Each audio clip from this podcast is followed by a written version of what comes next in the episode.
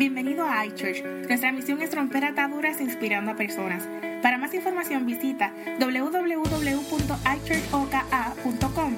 Ahora disfruta la palabra que Dios tiene para ti.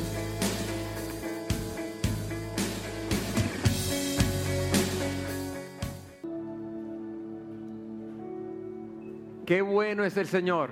Amén. Amén. Mira a alguien que está al lado tuyo. Busca a una persona y dile vecino. Muchos no encontraron. Vamos, busca a alguien dile vecino. Mira qué lindo soy.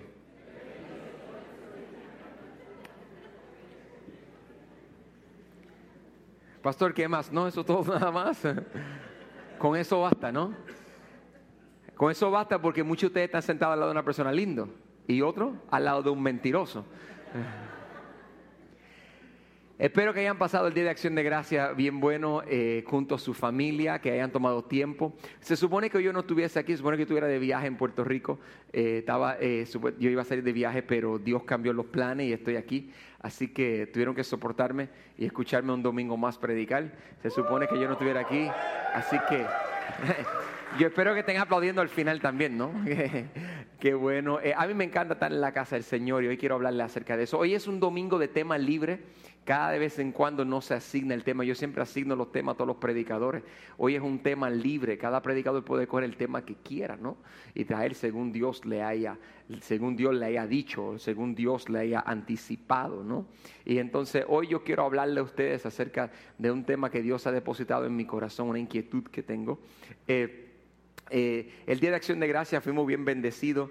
Eh, nosotros eh, dos noches antes, una familia que amamos mucho, yo yo voy a delatar quién es, ella no quiere, pero yo voy a delatar, Elba nos invitó a comer a su casa y fuimos allá. A mí me encanta ir a la casa de Elba a comer, me encanta que ella me invite, cuando ella quiera, ¿no? Pero que me invite. cuando, ella, cuando ella desee, pero me voy mañana, ¿no? Entonces, Elba cocina y cocina riquísimo y Elba nos hizo una comida y ella nos, nos da de todo, de todo, hermano. Ella busca la vuelta, ella hace, uff, no, ahí y entonces cuando terminamos dijimos, bueno, nos vamos, que vamos para el supermercado. Y entonces la, la, la pastora dijo, eh, dijo, ¿qué van al supermercado? La pastora dijo, no, vamos a ir a comprar el pavo que vamos a comer. El pastor le encanta el pavo, me encanta la, a mí me encanta hacer el pavo en el horno y sentarme con toda la familia a la mesa. Para los que están de visita, hemos salido de una serie que se titula A la mesa y estamos hablando de la importancia de estar en la casa. Y cuando estamos por salir, ella se le dice, no, pero ¿para qué van a ir a comprar un pavo? Elba, cuando yo voy a casa, Elba, Elba nos da helado, nos da de, todo, nos da galletitas, nos da flan, nos da bizcocho, de, de, todo, de todo, de todo. Y cuando terminamos de comer, cogió y sacó de la nevera, nos dio el pavo también. Nos dio un pavo completo, así crudo, completo en las manos. Y pues, a mí me encantó porque a mí me encanta el sabor del pavo gratis. El pavo gratis sabe tan bueno.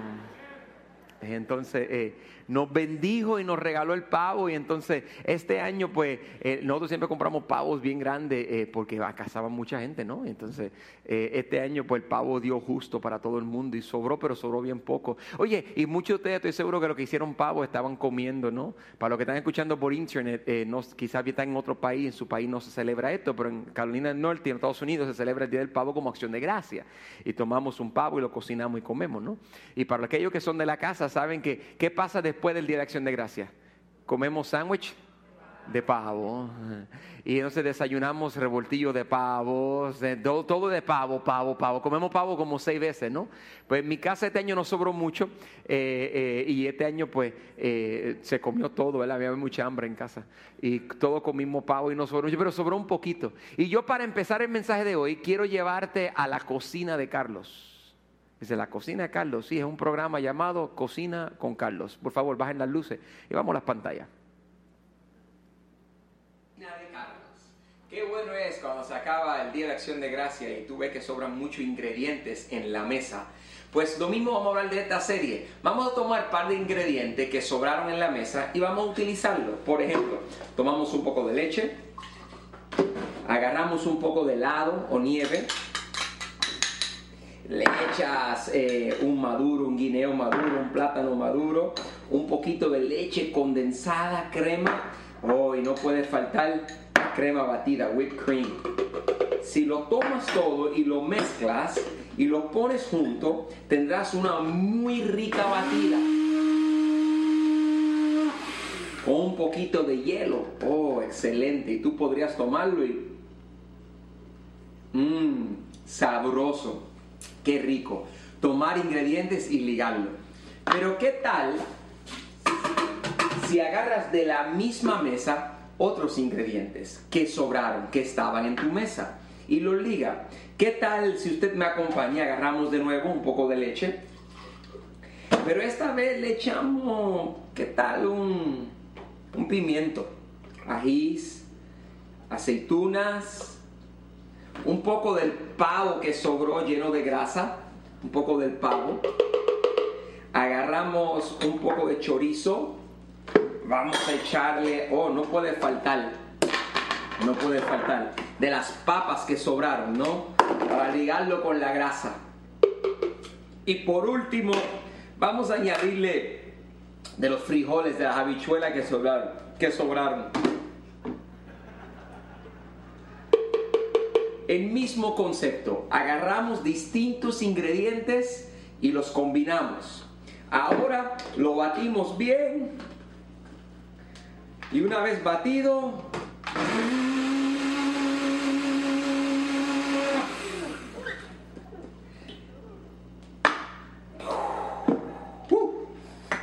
vamos a decir que pusimos bastantes ingredientes, pero vamos a adornarlo con un poco de oración. Señor, ayúdanos.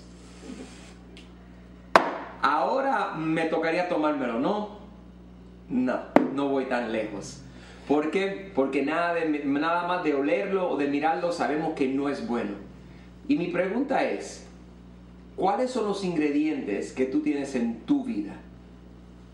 Veamos a ver. Wow, entonces la pregunta es, nadie se tomaría la batida segunda porque sabría, cuando yo estaba preparándola, no es mentira hermano, se me revolcaba el estómago preparándolo, el olor cuando lo ligué todo era tan pesado, ¿quién aquí se le encantaría tomar esa segunda batida y saboreársela? Ni siquiera lo pensarían.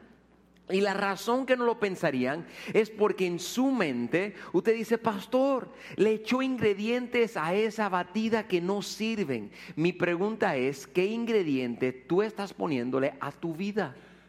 ¿Cuáles son las cosas que tú has permitido entrar a tu corazón, entrar a tu vida que no deberían estar allí? Eres más cuidadoso con una batida que lo que eres con tu propia vida. Hay cosas que vienen a ti que tú permites que no deberían estar, que te dañan, que no hacen la química correcta, que no combinan y que no es parte de tu sistema. Tú eres de una manera y estás permitiendo entrar unas cosas a tu vida que no deberían de estar allí y apestan y te hacen daño. Y yo quiero que hoy tú medites en eso. Hay un famoso autor llamado Jim Rohn y Jim Rohn escribe un libro, de hecho escribe varios libros, este hombre ya murió, y él llegó a una conclusión dice lo siguiente, él dice que usted, o sea, yo, soy el centro de las siguientes cinco cosas. Él dice que las cinco cosas que me rodean forman el ser humano que yo soy. En otra palabra, usted toma las cinco personas más cercanas a usted y dependiendo cómo son esas personas, es usted. Vamos a suponer que usted agarra cinco personas. Yo voy a coger un ejemplo. Déjame yo agarrar los siguientes cinco. Miren esto. Yo voy a agarrar estas cinco personas y la voy a poner en mi vida. Supongamos que yo tengo a Jenny, a Mike, a Jorge, a Joe y a Chris en mi vida. Estas cinco personas y la forma que ellos son causan una influencia en mi corazón, la forma que yo soy. Si Chris, por ejemplo, es muy creativo, entonces yo voy a ser creativo. Si Jenny es, una persona muy amargada, entonces yo, no es esa Jenny, ¿ok? Yo voy a ser muy amargado. Si Mike es una persona todo el tiempo lloroso y preocupante, entonces yo voy a ser lloroso y preocupante. Lo que estoy diciendo es que las personas que te rodean, tu atmósfera cambia tu forma de ser. Ejemplo, si cae nieve del cielo y hace frío, me pongo un abrigo. El ambiente cambia como yo soy. La gente que te rodea cambia como tú eres. Y tienes que preguntarte quiénes son las personas que te rodean. Algo que me preocupa aún más que eso es, de las cinco personas que te rodean, todos causan influencia en ti, pero hay uno que causa más influencia que los demás. Por ejemplo, en el diagrama que yo estoy mostrándole, yo le estoy mostrando a usted que Joe causa la mayor influencia en mi vida. Esto es un, algo de, de mentira, no es solamente para ilustrarlo, no existe un Joe, pero hay una persona que causa más influencia en tu vida. Por ejemplo, en mi vida, el pastor Chu. El pastor Chu causa una influencia grande en mi vida. Pero el pastor Chu no causa la misma influencia. Él es uno de los verdaderos cinco que me rodean. Pero no causa tanta influencia como la pastora Claribel. La pastora Claribel, mi esposa, ya causa más influencia que el pastor Chu en mi vida. Entonces, dependiendo cómo la pastora se comporte, va a afectar mi comportamiento. Si la pastora se levanta de mal humor y se levanta peleando y se levanta gruñendo y rugiendo, pues entonces eso me va a afectar a mí en mi forma de ser. Porque entonces mi día va a estar cambiado por la influencia que ella eh, tiene sobre mi vida. Si la pastora se levanta alegre, contenta, gozosa, entonces causan influencia en mi vida. Por favor, esposos, no mire a su esposa en este momento, que es inquietos. Porque dependiendo la forma que son tus hijos, aplica el mismo principio. En otra palabra, hay un viejo refrán hispano que dice, dime con quién andas y te diré quién eres. Dime quiénes son las personas que te rodean y yo te voy a decir qué tipo de persona tú eres. dime a mí cuál es tu condición en este momento. Dime qué estás padeciendo. ¿Es económico? ¿Estás así? Dime quién te rodea. La gente exitosa económicamente nunca caminan con personas que no son exitosas. La gente exitosa económicamente se tienden a rodearse de personas exitosas eh, económicamente. Nosotros decimos que son un, clic, un cliché o un grupo aparte, un club social. La realidad es que ellos están buscando personas ganadoras que les rodean. Y mi pregunta a ti es, ¿qué es para ti ganar? ¿Cómo está tu matrimonio? Dime quién rodea tu matrimonio. Dime cómo está tu noviazgo. Dime quién rodea tu noviazgo. Tú te vas a rodear y vas a, ocurrir a las personas que te rodean. Muchos de nosotros nacimos en barrios malos. Saliste del barrio, pero el barrio no ha salido de ti. Estás en una área nueva y quieres comportarte igual a como se comportaban ellos, no quieres cambiar. Algo que a mí me afecta mucho, muchísimo y me da coraje es el estereotipo de los latinos en los Estados Unidos. El latino en los Estados Unidos, la mayoría tienen una imagen de que somos baja clase, de que somos asesinos, de que matamos a cualquiera. Muchos de ustedes no son capaces ni siquiera de matar un ratoncito en la casa. Pero todo americano jura que tú lo asaltarías por su dinero. Vivimos con una imagen con casas cayéndose en pedazos, patios que no se atienden, carros que están todos chocados, cuando no es una realidad. Eso no es quienes somos nosotros. El latino no es así. Si viajasen a nuestros países y fueran a las personas que escuchan esta transmisión a través de internet, se percatarían que nuestra raza y nuestra cultura es muy diferente. Pero por causa de un pecador, pagan todos los justos. Nos ganamos una imagen y nosotros tendemos, a mí no me preocupa tanto la imagen que nos ganamos, lo que me preocupa más todavía es cómo nosotros recurrimos a volver a eso en lugar de cambiarlo, en lugar de hacer una diferencia, en lugar de comprobar que no somos cualquier cosa, somos hechura de Dios, igual que cualquier otra raza. Fuimos creados por la misma mano de un Dios todopoderoso que hizo al blanco, al negro, al latino, al rojo, al amarillo y al chinito. Todos venimos de un Dios todopoderoso y grande que nos hace más que victorioso en su nombre. ¿Cuánto creen eso verdaderamente? Entonces está en nosotros preguntarnos, ¿por qué lo hacemos, pastor? Lo hacemos porque somos según las personas que nos rodean. Tendemos a adaptarnos a las personas que nos rodean, pero no solamente las personas que nos rodean causan influencia, yo lo he cambiado a algo que en mi vida yo creo que es cierto, también los lugares que nos rodean. Por ejemplo, yo elegí los cinco lugares que más influyen sobre mi vida, vean esto, los cinco lugares que más tienden a influenciar en nuestra vida, familia, iglesia, trabajo o escuela, si estás estudiando, comunidad, o social, tu compartir social y tus parientes. Pastor, familia y pariente no es lo mismo, no. Familia son los que viven bajo tu techo. Y una familia se compone de muchas cosas. Cuando tu abuelita vive en tu mismo techo, esa es tu familia. Ella es mi pariente, pastor. Sí, pero parientes son aquellos que no viven bajo tu techo, pero que causan influencia en ti. Por ejemplo, tus suegros. Tus suegros pueden causar influencia en ti. Tus tíos, tus primos tu comunidad y tu social son aquellas cosas que te rodean. Por ejemplo, tus amigos, tus vecinos, quizás vas a un club o a un gimnasio.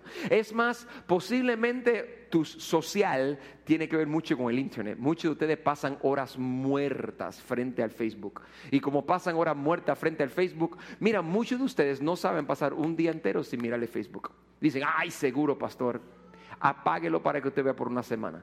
Muchos de ustedes viven y tienen que saber qué ocurre. ¿Por qué? Porque eso es su mecanismo social. El, Internet y los medios nos han comunicado con el mundo entero. Tú sabes qué está haciendo tu pariente que vive donde ni siquiera hay corriente allá, está diciendo qué hace. Le sacan fotos sus comidas. Tú sabes que te enteras del último chisme en Facebook. Facebook es la nueva farándula del día moderno. Tú sabes qué pasa con personas que tú ni siquiera has visto en 20 años y les escribe y le dice te quiero cuando ni siquiera sabes de ellos. Pero esto se ha convertido en el nuevo club social y esto tiene un impacto increíble sobre nuestras vidas. Cuando nos enteramos de cosas que pasan, nos preguntamos, wow, ¿me pasará a mí? Cuando vemos modas, artistas, eso no influye a nosotros.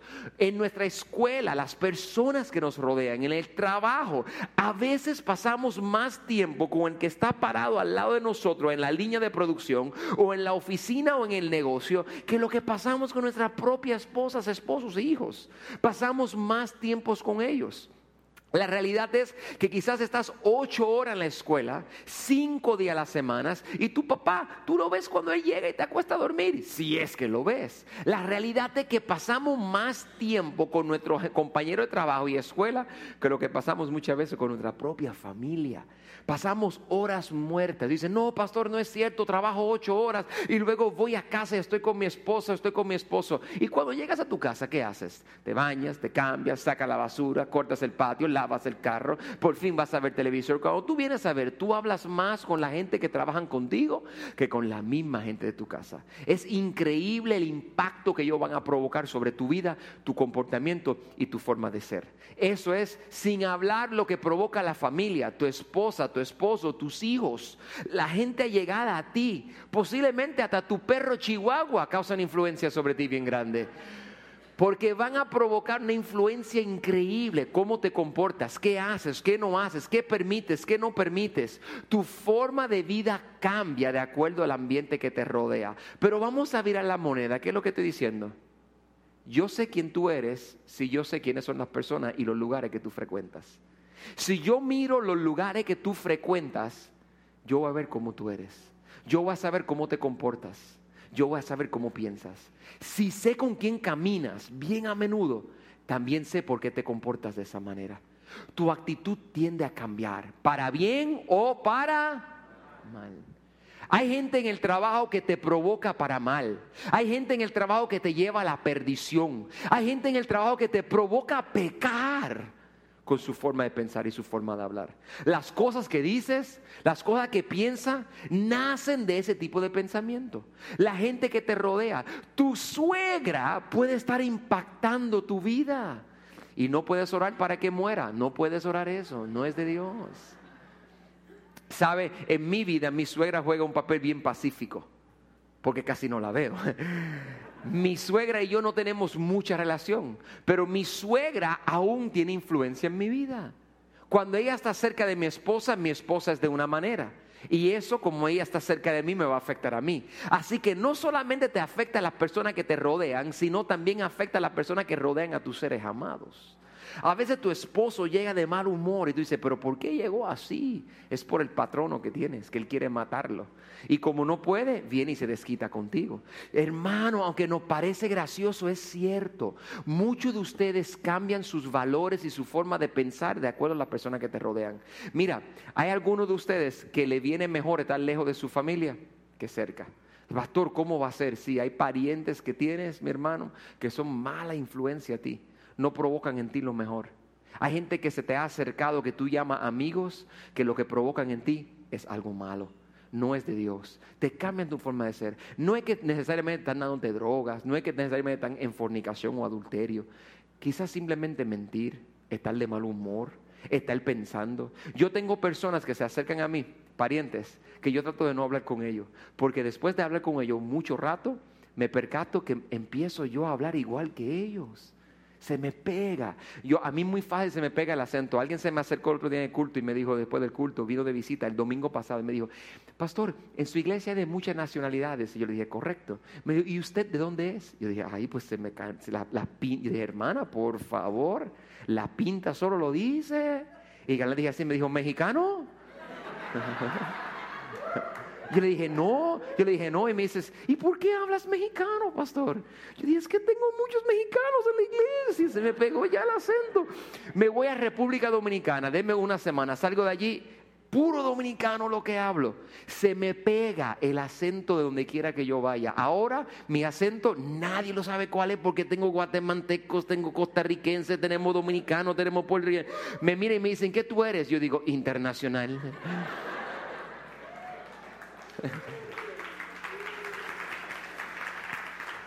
Y lo que quiero decirle es que de la misma manera que se pega un acento, se pegan muchas cosas más también. Una persona puede estar hablando sucio alrededor tuyo constantemente, hablando porquerías por la boca, usando un lenguaje malo. Dice, no, pastor, pero yo no lo hablo. Aunque no lo hablas, en tu mente tú lo conviertes en algo aceptable. Entonces tú lo ves como algo normal, cuando no es normal.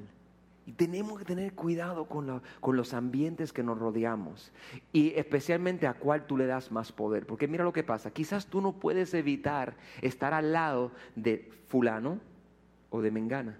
Quizás tú no puedes cambiar eso, pero sí tú puedes cambiar cuánta influencia tú le permites a esa persona en tu vida. Mire mi hermano, a veces son personas que amamos, personas que tú amas con todo el corazón, pero que no te edifica, te hacen poner tu fe en duda las cosas que has creído no te vienen a bien. Y tú tienes que decidir cuánta influencia tú permites que esa persona ejerza sobre tu vida. Cuán importante es. Cuán importante es para ti las cosas que te rodean. Entonces, cuando Dios te da una oportunidad de salir, escúchame, estoy hablando de alguien, cuando Dios te da una oportunidad de salir de tu pasado, no vires para atrás. Sal de él de una vez por todas. Aprovecha y acepta un cambio nuevo, una revolución mental. Permítela en tu vida. Y pastor, es que no puedo, porque es que mi trabajo son así, o es que mis parientes son así. Bueno, quizás, ponme aquella gráfica de nuevo, quizás en tu trabajo son así, quizás en tu, en tu gimnasio son así, quizás en, pero ¿qué tal en tu iglesia? Dale más importancia a las cosas que te acerquen más a Dios. Mira cómo el rey David, ya ancianito y viejito y a punto de morir, viene y se expresa. Vamos a concluir esta serie con lo como de la misma manera que David concluyó. Salmo capítulo 23, versículo 5.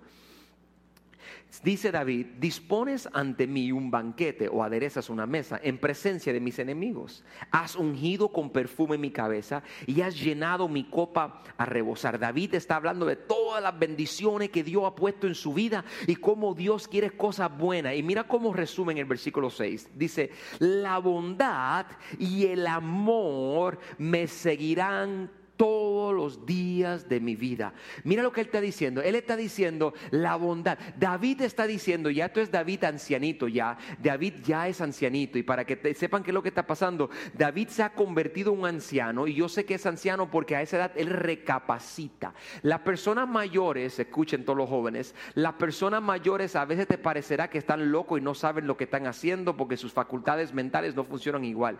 Pero no confunda eso con sabiduría porque tienen sabiduría dentro de ellos por experiencias que han vivido.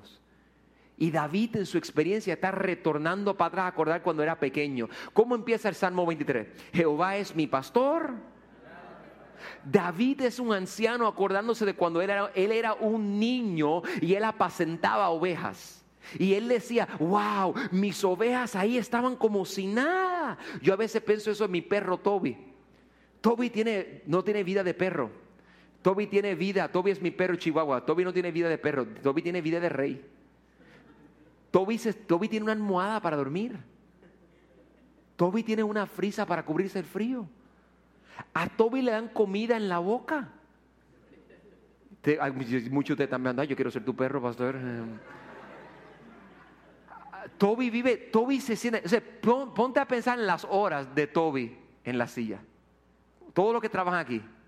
Se van a trabajar, sudan. Toby solo se sienta en el sofá.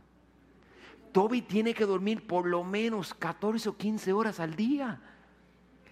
Qué vida buena de perro. Pero mientras pienso en Toby y la vida de perro que él lleva y todos los beneficios, Toby simplemente descansa porque Toby sabe que lo van a alimentar.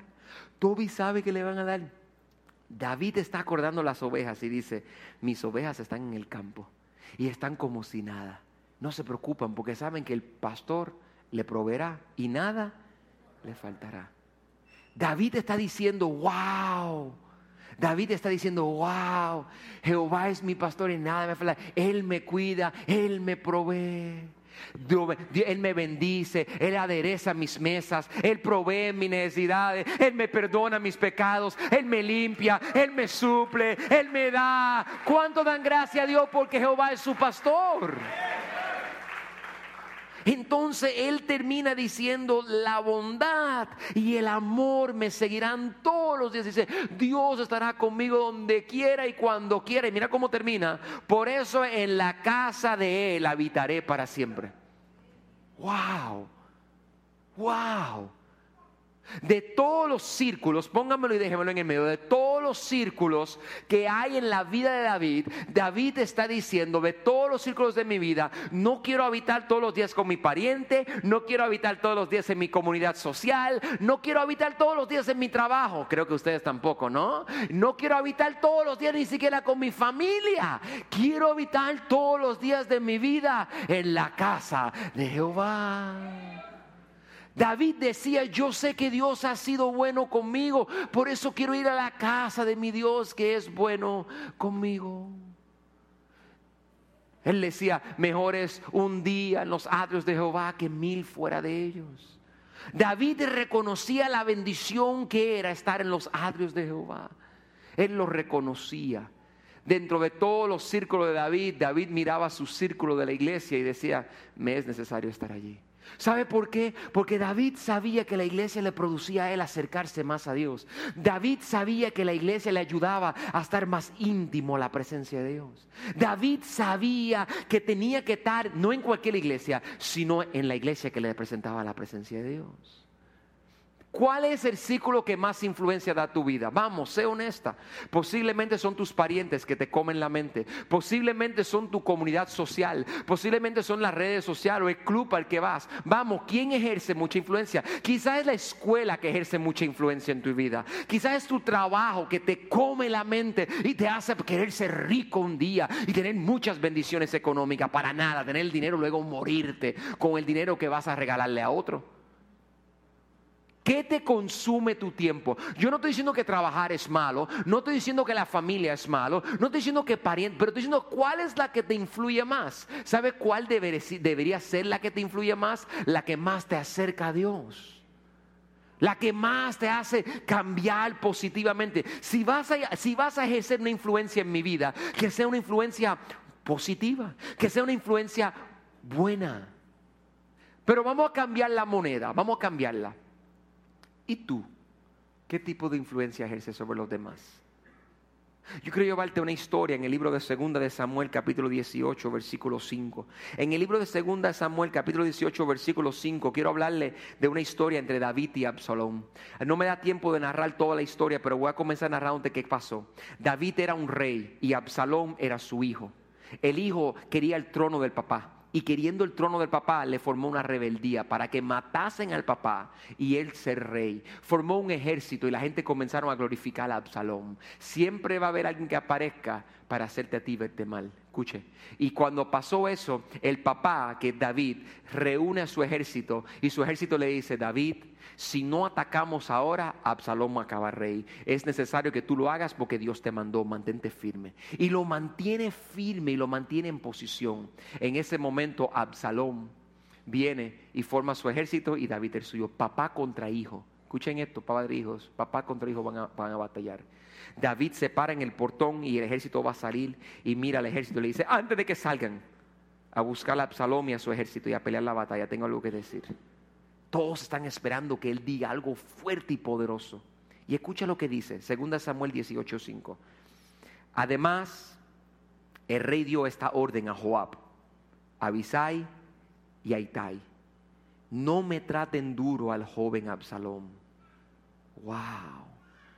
Y todas las tropas oyeron las instrucciones que el rey le dio a uno de sus generales cerca de Absalón. Van a pelear y él le dice, yo sé que él me ha hecho daño, pero es mi hijo. Por favor, no le hagan daño. Trátenlo con gentileza. Entonces sale Joab, Abisai y Itai. Estos generales salen. Cuando salen, en el versículo 9, estaban en una batalla, el, ejército de David estaba ganando. Y mira lo que pasó en el versículo 9. Absalom, que era el hijo, Absalom que huía montado en una mula, se encontró con los soldados de David. Estaba huyendo. La mula se metió por debajo de una gran encina, un árbol gigantesco. Y a Absalom se le trabó la cabeza entre las ramas. Como la mula siguió del algo, Absalom quedó colgado en el aire. O sea, Absalom está colgado en el aire, colgado y no puede bajarse. Y dice la Biblia en el versículo 10, un soldado de David que vio lo que sucedió, salió corriendo y le dijo a Joab, el rey de David, el, general de David, acabo de ver a Absalom colgado en una encina. Y Joab dice, ¿cómo? Lo viste y no lo mataste allí mismo si seguimos leyendo, vemos que el criado sale y dice, no, pero es que rey David dijo que no lo matáramos, dijo que tuviéramos cuidado, yo no me atrevo a tocar el hijo del rey. Y allá está, en la versión original griega, dice que Absalom se le enredó el pelo en el árbol, que no sé cómo sería, tendría una morusa de pelo grande, ¿no?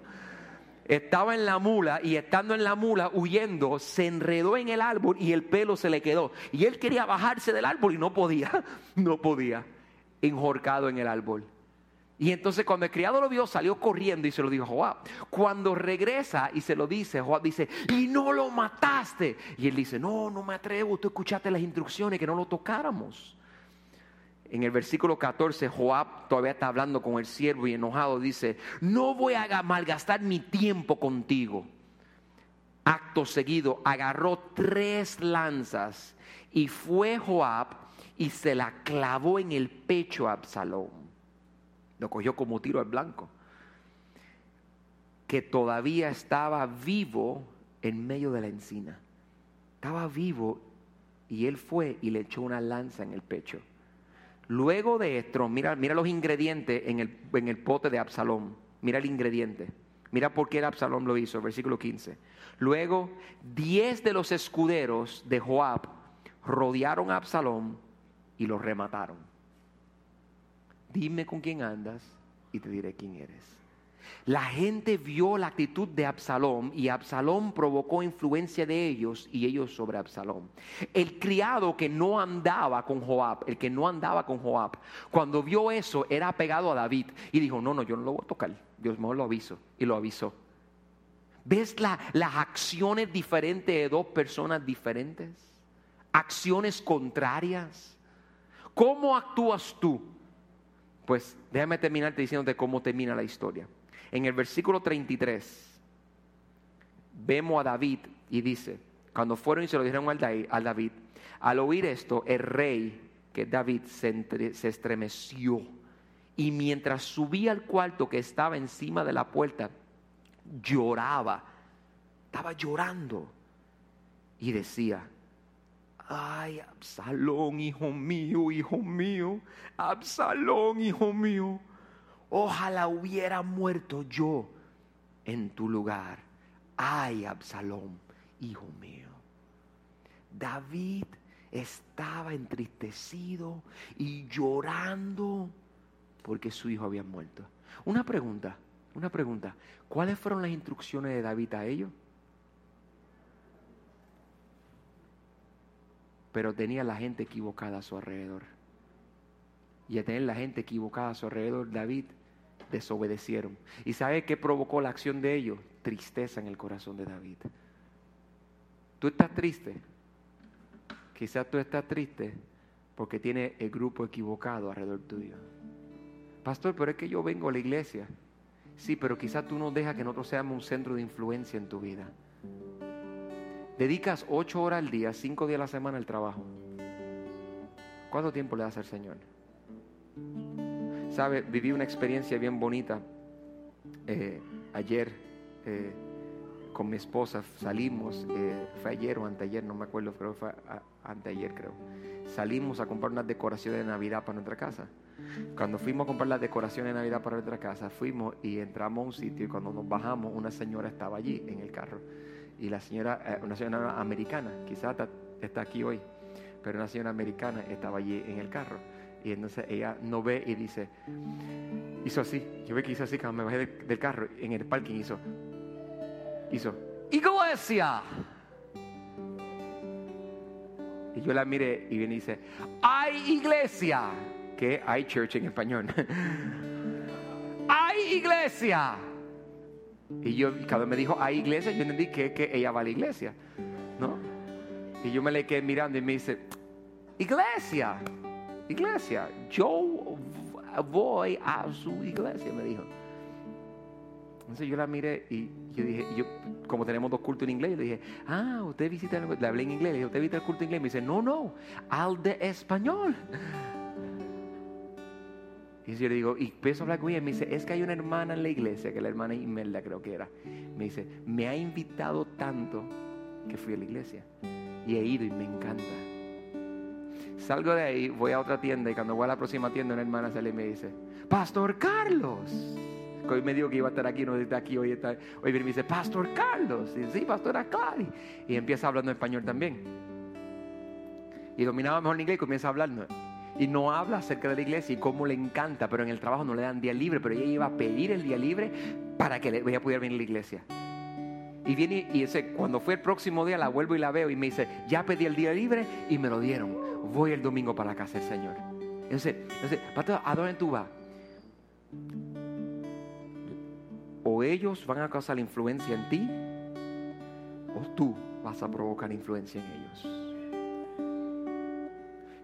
Con todo el respeto, todo el respeto. Si usted es un perdedor que nunca produces nada, es porque le da la gana. Porque Dios no hizo a nadie mejor que el otro.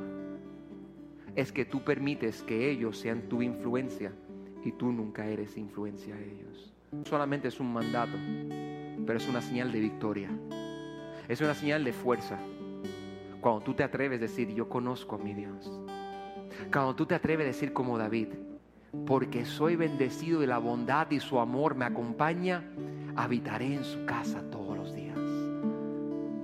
ser de influencia a la gente que te rodea depende de ti.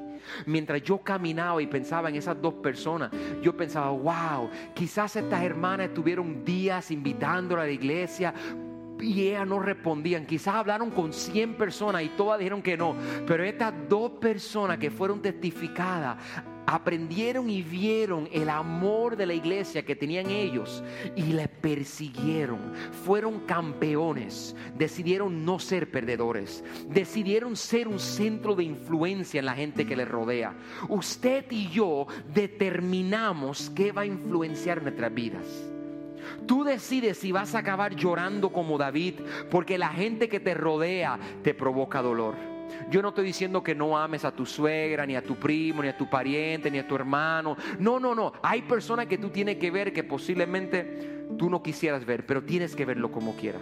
Lo que estoy diciendo es que no permitan que ellos sean el centro de tu influencia. Sé tú la influencia sobre la vida de ellos. Sé tú el que determina qué ingredientes hay en tu batida. Sé tú el que determinas que tú depositas. Yo procuro rodearme de gente que ama a Dios. Yo procuro rodearme de gente que adora a Dios. Yo procuro poner a Dios primero y cuando tengo una persona llena de Dios a mi lado, yo procuro correr hacia esa persona.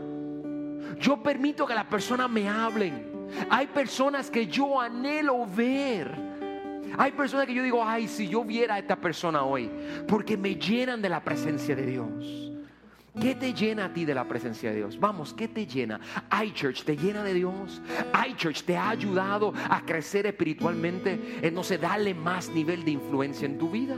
Determina tú qué tipo de futuro vas a tener. ¿Vas a estar llorando? ¿Vas a estar triste? ¿Vas a estar derrotado? ¿Vas a dejar que tu trabajo, tu familia, algo te destroce? No, no, llénate. La iglesia es el lugar donde vas y te restauras y recibes y luego te conviertes en un centro de influencia a todo el que te rodea. La decisión es tuya. Pero yo quiero dejarte con este pensamiento. El servicio terminó y yo te voy a despedir. Si no agarraste nada, presta atención. Ahora mismo, contesta esta pregunta en tu mente. Contéstala. ¿Quién ha estado ejerciendo influencia en ti en estos días?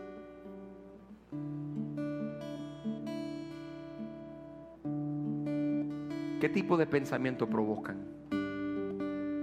¿Te acerca a Dios o no? Quizás es hora de un cambio. Nos acercamos al último mes del año y comenzaré una serie que se llama Ayuda viene de camino. Voy a hablar acerca de la Virgen María. Como una niña quizás de unos 12 a 16 años queda embarazada y nunca ha tocado un cuerpo humano. Nunca, ningún hombre la ha tomado y está embarazada. La niña se está volviendo loca, necesita ayuda. Luego tiene que contarle a su comprometido, eh, estamos comprometidos, tú no me has tocado, pero estoy embarazada. No basta con decirle estoy embarazada, tiene que decirle y fue obra del Espíritu Santo. Difícil de creer. Pa' colmo, termina llevando a su bebé prometido por Dios y ni que van a hacer en un pesebre. Yo no puedo evitar los tiempos difíciles que tú vas a vivir. Pero yo sí te puedo enseñar en iChurch cómo la ayuda siempre viene de camino.